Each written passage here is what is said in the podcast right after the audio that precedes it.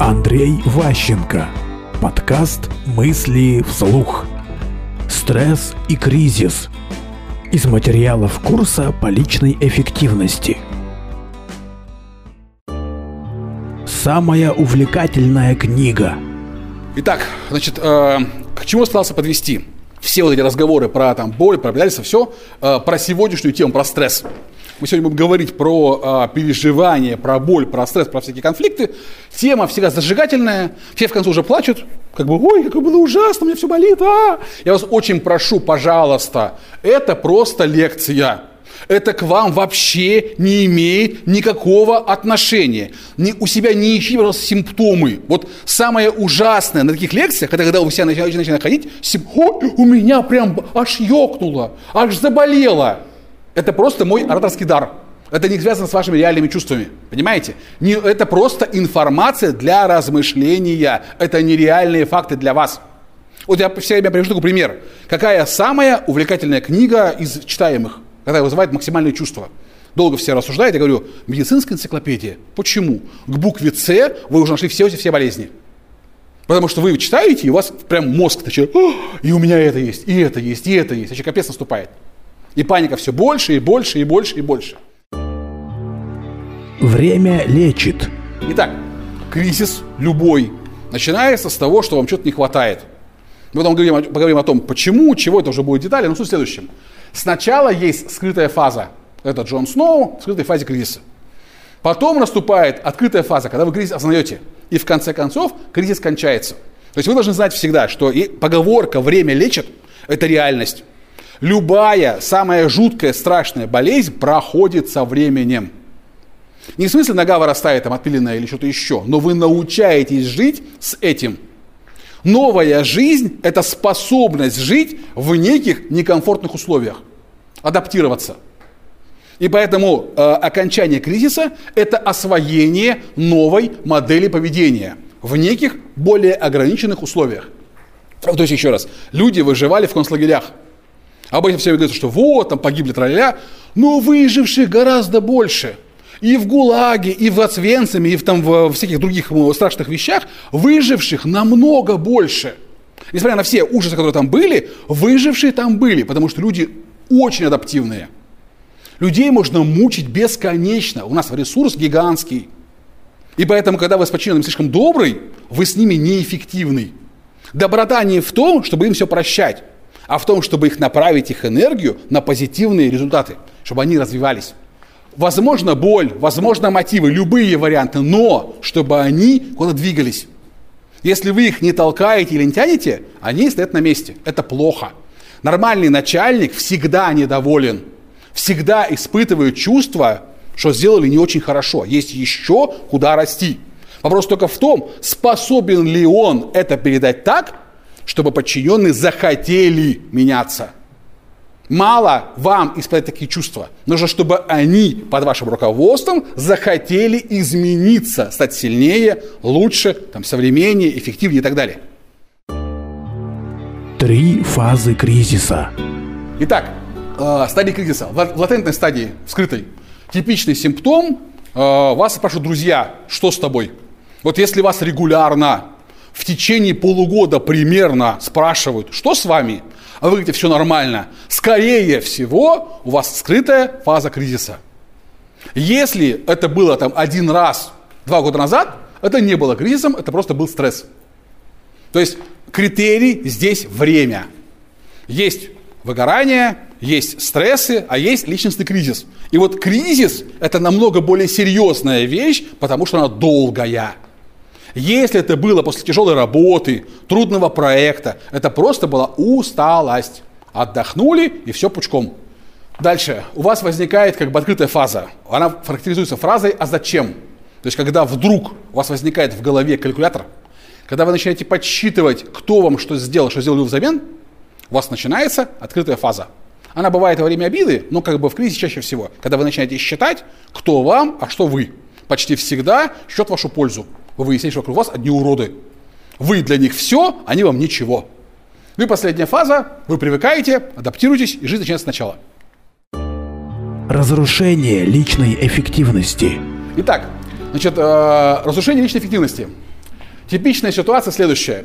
Психологический кризис – это такое состояние, когда у вас нет больше сил жить так, как вы жили раньше. Вас могло все устраивать, у вас могла быть вполне развитые навыки, стабильная психика, адекватное здоровье. Все было хорошо, у вас все, вам ваша жизнь нравилась, но вы больше ей жить не можете. У вас на это просто больше нет сил. И поэтому вы что делаете вначале в это время, когда у вас такая ситуация? Типичная реакция? Нет, нет, нет, нет. Что делает типичный начальник, когда у него что-то не хватает? Ну, это неплохой вариант, но обычно он начинает планировать время свое. Когда у вас возникает мания планирования времени, когда вам в сутках не хватает 24 часа, это вот признак типичной реакции на кризисные явления. Когда начальник пытается запихнуть в сутки 30 часов, 50 часов, всеми собой недоволен, все больше работает, все больше устает, все больше мучается, увольняет, нанимает. В это же время обычно развлекается делегированием. Любовь к посещению семинаров про делегированию происходит именно в это время. Дальше. Вот для вас такая картинка. Значит, ваша структура мозга такова, что у вас есть, помните, мы говорили про рефлексы, привычки, навыки, компетенции и так далее. Вот у нас была табличка. Так вот, когда вы просто спите, например, в коме, у вас все равно есть жизненные силы. Вот у вас минимальный набор, что вы живой. У вас есть энергия для того, чтобы ну, функционировать, там нос чистить. Потом у вас есть э, образ жизни, чтобы быть человеком. И у вас есть запас энергии, видите, вот эта полоска синенькая, гораздо больше. Это избыточная энергетика. Реально у вас энергии очень много. И за счет того, что у вас есть разница между много и нормально, вы можете сюда запихивать все, что вам нравится. Развлечения, хобби, MBA, любовные отношения, карьерный рост, что угодно. То есть вот в этой зоне находится возможность для развития. Вы здесь бегаете, развлекаетесь, там что-то осваиваете, обучаетесь, пробуете. Не, у некоторых энергии так много, что когда читаешь его список там, этих в резюме, да, что он умеет делать, это просто вообще чувак, там у него энергия прям аж пышет из него. Что столько всего он успел, попробовал. Признаки приближения кризиса. Итак, значит, для вас важно следующее. Как только вот эта штука начинает падать вниз, как корона на солнце, опускаться вниз, у вас на все вот это больше нет сил. И у вас возникает нулевая толерантность к ошибкам. То есть пока энергии полно, почему вы можете все это осваивать? Вы не боитесь ошибаться. У вас много сил, вы готовы пережить боль, ошибки и разочарования. У вас для этого есть энергия. Как только корона начинает падать, у вас энергии на ошибки больше нет. Вы начинаете бороться с ошибками максимально, то есть у вас нулевая толерантность к собственным ошибкам. И поэтому вы проще не делаете, чем делаете плохо. У вас перфекционизм зашкаливает вообще максимально. Если делать, то идеально хорошо. В этом состоянии, что обычно говорят, хочешь сделать хорошо, сделайте это сам. Самая тупая схема для управления – сделай что-нибудь самому. Как только у вас началось ощущение этого падения, у вас возникает стресс. Это может быть от усталости, от тяжелого проекта, от разочарования, ну что угодно может быть. То есть причин может быть множество. Первая реакция, я уже говорил, тайм-менеджмент, на попытки найти на все это время. Потом начать вычеркивать, что можно сюда убрать, чтобы сохранить оставшееся. И потом все ниже, ниже, ниже и ниже, и некоторые доходят вот до этого положения. То есть настолько себя запланировали максимально, что в конце концов проще и отдохнуть. Пять стадий кризиса. Итак, в кризисе есть пять стадий. Обычно этот способ применяют для э, принятия смерти, типа что вот смертельная болезнь, пять стадий. Вот я применяю такой же по набор, только для кризисного явления. Первое – отрицание. Когда у вас нет понимания, что вы в кризисе. Другим это очевидно, а вы не понимаете. Дальше у вас возникает гнев. На кого гнев? На нет, на себя. Абсолютно правильно. Дальше. Торг. Торг с кем? С кого? Нет. Что мы не хотим купить? О чем мы торгуемся? Что? Время надо. Чтобы... Нет, нет, нет. Мы хотим купить самочувствие. Мы хотим купить энергию у кого-то. Дальше. Потом возникает депрессия. Потом у нее есть два разных варианта, плохая, хорошая, и принятие научения новому образу жизни. Скрытая фаза кризиса. Итак, в скрытой фазе типичный признак человека, у которого есть проблемы психические, не такое неправильное слово, у которого есть ощущение нехватки энергии. Психика имеет очень косвенное отношение. Он обычно в это время начинает интересоваться вампирами. Он вдруг вокруг себя видит вампиров энергетических которые из него высасывают энергию. Это могут быть сотрудники нудные, жена надоевшая, теща, еще что-нибудь. То есть э, вера в энергетических вампиров максимально сильна в фазе отрицания. То есть если вы чувствуете, что вокруг и вас люди, которые из вас прям все вынимают, скорее всего, где-то есть дырка, которую вы хотите как колдуну, чтобы он вам заткнул ее в саде торга. Итак, значит, традиционная схема заткнуть дырку, наша российская. Первое. Изменить химический состав крови. То есть в того, что мы то, что мы едим и пьем, то типичная схема реакции на стресс, что сделать? Все залить или запить, или заесть. Поэтому что делают? Алкоголь и энергетики. Типичная схема реакции в пятницу у начальника, коньячку. Раз, и жизнь становится новыми красками, все нормально, как бы смыл стресс рабочей недели. Дальше. Кальян, сейчас это модная тема, там, бодрящие смеси. Но есть спортсмены, всякие маньяки, которые вот это все не принимают, и они себя изводят, чтобы максимально добиться в крови высокого уровня адреналина. Поэтому спорт, экстремальные гонки, какие-нибудь скалолазанье, там прыжки с высоты, что-то еще, любые варианты, чтобы в крови бурлила прям энергия. Они не могут жить без того, чтобы были вокруг конфликты какой-то вызов, челлендж. На работе все спокойно, толерантность, поэтому война на, в спортзале, такие драки, что-то еще, конфликты. Без этого жизнь бессмысленна, и она кажется пресной и неадекватной. Дальше.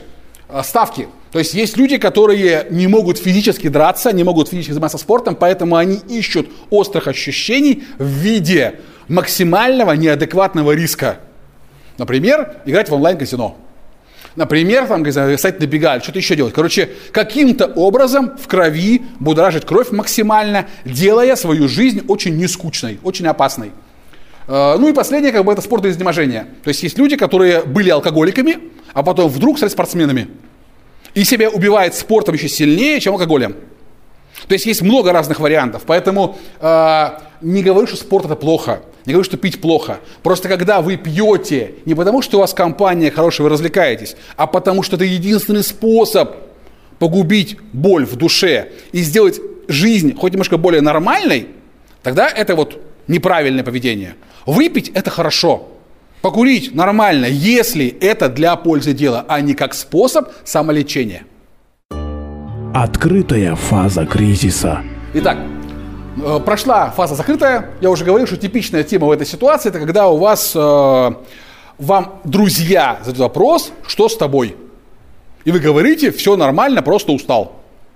И в конце концов друзей у вас не остается. Потому что они задолбались вас спрашивать, вы задолбались их посылать, и как бы у вас вокруг возникает такое э, огромное поле, когда вам никто ничего не говорит больше. То есть пока вы не понимали, они вам говорили, вы им отбили все желание с вами разговаривать, и теперь вы чувствуете себя, вы один, заброшенный, и у вас наступает фаза осознания. Итак, в этой фазе у вас самый главный вопрос, а зачем? Например, зачем просыпаться утром? Зачем ходить на работу? Зачем пить воду? Зачем умываться? Зачем бриться? Зачем взять постель? То есть у вас на все возникает вопрос, а зачем? И вам приходится думать, чтобы найти причину, зачем. Я застилаю постель, чтобы. И каждый раз приходится саму договариваться с собой, что я это делаю для того, чтобы быть нормальным, быть адекватным, быть хорошим и так далее. То есть у вас это все происходит через рацио. Рацио постоянно максимально нагружено. Бессознательное постоянно отказывает ему в выделении энергии. Нужно каждый раз оправдываться. Знаете, как у мамы просить деньги все время. Как будто вы уже взрослый, 50 лет, а вы у мамы просите снова денег там, на взаймы. Вот такое ощущение, что вы живете, как будто снова с мамой, и снова вам нужны бабки. Муки выбора. Итак, значит, следующая ситуация, когда вот вы э, все осознали, вот у вас как бы прошла вот а, открытая фаза, значит, возникает такой вот э, как бы квадрант выбора, четыре позиции – что влияет? Э, доверие, доверяя себе, не доверяя себе, э, время есть или времени нет. Вот э, два, две этих комбинации факторов времени и доверия дают четыре варианта возможного поведения в ситуации. То есть торг, гнев, депрессия и принятие. Итак, типичная ситуация, мы погнали просто по кускам, это гнев. Значит, у вас есть ситуация, при которой вы себе в доверии отказали, у вас много времени, и вы в этой ситуации хотите измениться. Поэтому типичная реакция – пойти учиться. Поэтому многие, кто ходит на MBA, находятся в некоторой фазе личностного кризиса. Не все, но многие. Значит, э, в этой ситуации люди склонны принимать решительные действия. Разрубать Гордиев узел, уволиться с работы, разводиться, что-то еще. В этой стадии они не готовы долго терпеть. Они ищут простых решений. Одно из простых решений – пойти поучиться у более умных. И возникает следующая фаза. Вы попробовали, не получилось, время просрали, у вас возникает ощущение, что времени не хватило. Вот те из вас, кто за два года здесь, не решат те проблемы, которые пришли сюда решать, они подумают, что это не сработало. Скажут, что вышибы и говно, и нужно что делать? Пойти к колдунам. Почему? Потому что это быстрее. То есть есть такое выражение, как бы, что люди э, верят, что настоящее лекарство должно быть горьким, очень дорогим. Если оно сладкое и нормальное, как бы, не, вот это не лекарство, это хрень. То есть люди думают, что если они покупают что-то крутое такое, вот какой-то такой челлендж, что должен быть прям неприятным, там, мерзким и так далее. Итак, типичная история во время торга – это кто-то, чтобы вам продал новую жизнь. Вы покупаете здесь не, не лекарство как таковое, а новую энергию, новые силы, новую мотивацию, новую страсть к, к, к любви, к чувствам. Поэтому тренинги, личностный рост – какие-нибудь экстремальные развлечения для того, чтобы вернуть вкус жизни. Вам хочется очень быстро, и цена не имеет значения. И поэтому вы себе по-прежнему не верите, но как бы вы пытаетесь откупиться от мира, от Бога, покупая у кого-то сокровенное знание к некому рывку. Вот в этой схеме обычно всякие возникает тема биохакинга – то есть, как бы, просто сейчас это модное слово, раньше были эти волшебные таблетки, что-то еще, сейчас на биохакинг, неважно что. Короче, кто-то говорит вам, я знаю как. Делай как я, раз, два, три, четыре, пять, и твоя жизнь снова станет охрененной. Ты станешь снова молодым, красивым, умным, офигенным, счастливым. То есть девушки покупают так себе молодость, мужчины пытаются купить себе здоровье и здравый, здравый смысл. Люди жаждут чуда. Они хотят купить чудо, они ищут фокусника. Утрата доверия. Дальше, значит, э, происходит следующая картина. Как бы вы э, в кризисе, когда находитесь, у вас, э, как бы сказать, приоритеты жизненные радикально меняются. Если вы, когда были энергоизбыточными, вы сами себя контролировали, сами контролировали своих подчиненных, боролись за лучшее качество, за лучшую работу. Короче, у вас было много желаний, сделать что-то очень хорошо и очень надежно. И вам доверяли в том числе потому, что за вами не нужно переделывать, вас не нужно контролировать, все, вы все сделали сами хорошо и качественно. Но когда у вас кризис, у вас на это больше нет сил. Вы не можете сами себя хорошо контролировать и делать все правильно. И поэтому довольно быстро теряете доверие кого? Кто у вас, кроме, кроме, доверия, кроме начальства и, и себя, кто еще есть? Друзья и подчиненные. Да, то есть в первую очередь вы теряете доверие тех, кто привык на вас полагаться. Ваши друзья и ваши подчиненные. Они, подчиняясь вам, на вас полагаются. Что если что, вы их прикроете, защитите, подстрахуете, какую-то правильную ошибку, что-то еще сделаете. Они на вас надеются, а вы больше не можете этому соответствовать. Они в вас разочаровываются, как вот это в мультфильме было «Акела промахнулся», и они начинают искать нового Акелу. Как только они начинают искать нового Акелу, они больше с вами не, не контактируют адекватно, если они становятся больше честны. И в конце концов вас подставляют, не специально. То есть вы им что-то поручили, они что-то сделали, вы не проконтролировали, оказалась какая-то лажа, и шеф говорит, ты что? Что ты сделал вообще? Что за хрень такая? Ты я, не я, хата не моя, это они, я. Э. Два раза, бэу, свободен. И вот тогда возникает потеря доверия к шефа, а потом доверие к себе, хотя уже уволили. Депрессия как второе дыхание. Итак, значит, э, типичная тема, как бы когда мы э, по поучились у кого-то, не получилось, полечились у кого-то, не получилось, как ни странно, возникает интереснейший эффект. Вроде бы была жопа, вроде все было ужасно, мы себе не верили, но вдруг происходит change – мы делали раз, не сошло, два, не сошло, и вдруг у нас начинается снова доверие к себе. И у нас снова до хрена времени. И мы начинаем в этом состоянии что делать? Заниматься самообразованием. внутренний рост, и как вариант идем преподавать. Здесь мы учимся, здесь мы преподаем. Когда начинаешь кого-то учить, жизнь меняется в лучшую сторону, много позитивных эмоций. Депрессии бывает разнообразные, бывает двух типов. Это вот э, типичное увольнение. Поэтому мы как бы на работе обычно видим тех, кто в депрессии. Их увольняют раньше, чем мы заметили, что с ним произошли необратимые изменения.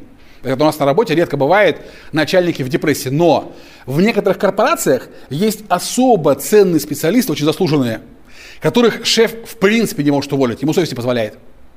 Он их максимально изолирует, они находятся в такой некой клетке абстрактной, висят в пространстве, это единица, какой-нибудь советник, при этом президент, еще что-нибудь. И там годами может находиться в такой депрессии бесконечной. Его и не уволили, но и не допускают ни до чего больше. То есть доверие решился, но как бы просто человек заслуженный, не хочется вообще его выкинуть. Поэтому вот есть такие опции. Поэтому если у вас в компании слишком много вице-президентов или слишком много советников президента, то как бы вот вероятность большая, что они люди в депрессии, которым жалко уволить. Стадия реактивной депрессии. Итак, значит, есть два варианта депрессии. Бывает депрессия реактивная, бывает э, подготовительная.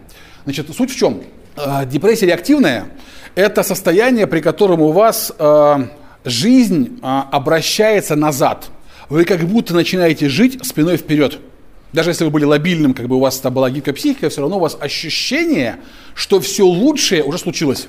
Уже была первая любовь, уже была лучшая работа, уже был пик карьеры. Вы открываете альбом, там, не знаю, с фотографиями школьными и плачете над ним. Что, блин, какие были времена, какие были друзья, какие были чувства. А сейчас все ужасно. То есть вы начинаете искать в состоянии э, некую радость в прошлом. И поэтому любые следы из прошлого помогают, как бы вот, разде... вот это вот ранку, когда ковыряешь, где на голове себе царапину ту, расковыриваешь, это вот в реактивной депрессии все происходит. Значит, э, типичная ситуация, как бы это в эти, эти люди в такой депрессии, они любят свою историю бесконечно рассказывать, они ее сначала долго в себе держат, потом первый раз говорят, испытывают кайф от того, что они это сказали, от какого-то непринятия, раздражения внешних, что-то еще. Они это перенесли, свой страх, который скрывали, они его преодолели, и теперь ищут возможности любому об этом рассказать. О своей боли, о своем страхе, о своих фобиях.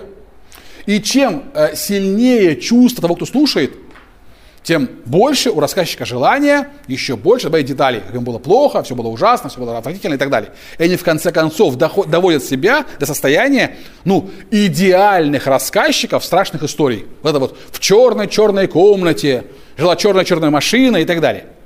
То есть люди есть, которые научаются свою боль максимально ярко всем демонстрировать. С них ходят, прямо как с лагом, и всем показывают, у меня болит. Этим даже гордятся. А, да, забыл сказать по поводу депрессии реактивной. Значит, в реактивной депрессии э, часто бывает так, что у вас вопрос «а зачем?» переходит в некую совершенно критическую фазу. У вас нет просто ответа на вопрос «а зачем вообще жить?» То есть в реактивной депрессии мужчины кончают с собой обычно. Даже будучи очень богатыми, очень такими там, обеспеченными. Типичная у последнего была история, когда в декабре прошлого года э, да, застрелился. То есть такое происходит почти каждую весну и осень. Депрессивные пумс, тебя стреляют в голову. По разным поводам. Вешаются, топятся, взрываются, и что-то не происходит. Потому что люди не видят больше смысла и ценности в жизни. Жизнь слишком большая боль. Стадия подготовительной депрессии. Дальше, значит, э, ну, типичная, уже говорил история, что у вас, э, вы потеряли доверие сотрудников, потом потеряли доверие э, начальства, потом доверие, свое, собственно, свое. Вот вас увольняют на каком-то из этапов. Ну и последняя депрессия, которая бывает, более позитивная, это депрессия подготовительная. Значит, э, подготовительная депрессия бывает в легкой форме, в тяжелой форме. Значит, подготовительная депрессия чем хороша? После нее наступает выздоровление. То есть, если у вас была реактивная депрессия, то это лекарство, это психолог, это там врач, возможно, хорошая медклиника для восстановления. Есть, э, трудно выйти из реактивной депрессии без медпрепаратов. То есть, потому что там реально в голове очень острый дефицит гормонов счастья. Прям совсем в жопа и необходимо принимать лекарства для того, чтобы вернуть химию тела в норму, чтобы мозг почувствовал, зачем жить, и оставил вас в живых, а не погубил вас. В депрессии подготовительной все гораздо проще, как бы вы в конце концов приходите к тому, что а жизнь-то она вообще не кончилась, что я все учил, что я боялся, это все ерунда, на самом деле есть масса разных вариантов. То есть подготовительная депрессия это дно, после которой возможен путь наверх развития. Принятие кризиса. Советы. Ну, собственно, последняя фаза – это принятие. То есть вы в конце концов понимаете, что все, что прошло уже, оно заканчивается, ваш мозг снова разрешает вам жить некой жизнью и постепенно, шаг за шагом, увеличивает ресурсы для вас. И вы становитесь все более энергичным, более активным и постепенно возвращаетесь к некой новой модели поведения. Э, Многие просто не разрешают самому себе быть плохим. Многие к себе слишком требовательны. И вот если вы чувствуете в себе, что в любой случае тяжелой ситуации вы начинаете себя еще больше напрягать, себя не прощать, себя наказывать, вероятность попасть в эту ситуацию гораздо больше. Но с другой стороны, если вы есть такой раздолбай, живущий налегке, то и добиться чего-то в жизни очень трудно. То есть, чтобы чего-то добиваться, необходимо сконцентрироваться. Но у этого есть последствия. Вероятность сводится в депрессию. То есть, когда вы нацелены на успех, на карьеру, вероятность попасть в депрессию выше. Когда у вас жизнь такого овоща, депрессии не может быть. Вы уже овощ. Поэтому здесь всегда как бы некий такой баланс, как бы вот э, там отдыха, что-то еще. Называется общий совет. Значит, э, ключевая тема, чтобы не попасть, это хороший вопрос, научиться правильно отдыхать. То есть, чтобы э, у вас всегда была энергия, чтобы вы всегда были в конце концов в ресурсе, вам необходимо, чтобы не тело было отдохнувшее, а ваш был отдохнувший мозг. Типичная история современных людей для отдыха. Купить хорошую путевку и уехать куда-нибудь, где тепло и солнце. Гулять, загорать, все такое прочее. Хороший вариант, неплохой. Хороший секс, хороший алкоголь, хорошее море. Прекрасно. Для чего? Для тела. Туловище будет отдохнувшее, гладкое и ровное. Но мозги, к сожалению, в отпуске не отдыхают. Как вы думаете, что нужно сделать, чтобы мозг отдохнул? Правильно. То есть ключевая тема, чтобы мозги смогли переключиться. То есть уметь мозг переключать на какое-то другое развлечение, на какое-то другое действие, позволяет реально отдохнуть. Отдых для мозга. Итак, а, для а, правильного отдыха начальника ключевая тема – это найти среду, которая его отдыхает. Что имеется в виду? А, Предположим, вы ездили в некий очень классный отпуск. Например, вы поехали в горы и залезли на какой-нибудь там Эверест. Ухайдокались по самые гланды. Руки, ноги болят, кислородное голодание, все. Но приехали счастливый. Сил полно, вообще просто охрененный совершенно. Пошли в спортзал. Нахерачились так же, прям вот вас там ухайдокали. А счастья нету. То есть э, вас отдохнуло не восхождение. Вас отдохнуло как бы там не вот тяжелая нагрузка. А что, как вы думаете? Что? Слушайте, ребят, ну вариант неплохой, но все-таки это... Что? А, иногда, иногда асфиксия, но нет. Что еще варианты какие есть? Ребят, нет, все намного проще, не так далеко. Вот у вас был такой проводник, вы за ним шли, суки, когда же будет привал? И так вот, вот, вот там две недели, пока вы поднимаетесь вверх. Вся мысль, как бы, когда же, сука, закончится это все? Зачем я в это ввязался? Потом начинается отходняк, а пока лезешь вверх, удовольствие то еще, особенно первый раз. Что? Ребят, нет, все намного проще, поймите. Вот а, чего нет в горах? Людей нет. Тупо там одиноко. Вот э, когда мало людей, иногда это перезапускает. Я вас хочу пытаться подвести. Вот поймать свою среду, это очень трудно. Э, типичная схема. Берете ваши отпуска последние, выписываете на листочке, рисуете табличку. Отпуск такой-то был там-то, столько-то времени, вернулся, вспоминать состояниях. Понравилось, понравилось. И пытаетесь найти в этих отпусках, что вы делали одинакового. Вот было, там, не знаю, пять отпусков, что, что между ними было одинаково. Вот если вас вы нашли, охрененно отдохнул и делал там что-то такое же, как в предыдущем отпуске, вероятность большая, что именно это вас отдохнул. Например, поехал на море, и на море из воды вообще не вылазил. На две недели только проснулся в море и до, до конца дня. И потом также обратно. Тогда да, вас отдыхает вода. Спокойно в Москве, приехал в бассейн с морской водой, поплавал, и у тебя силы восстановились. Отдыхает одиночество, закрылся в шкафу, посидел в темноте там пару часов, нормально восстановился. Это, народ, это не смешно. Ибо еще раз, вот, э, не смейтесь над собой с точки зрения работающих механизмов. У вас у каждого свои специфические тараканы в головах. И если вы своих тараканов смогли найти и с ними договориться, вы становитесь неубиваемый. Ваше здоровье становится очень устойчивым. Вы с ними все время можете найти общий язык. Мысли вслух. Новые подкасты и книги от Андрея Ващенко.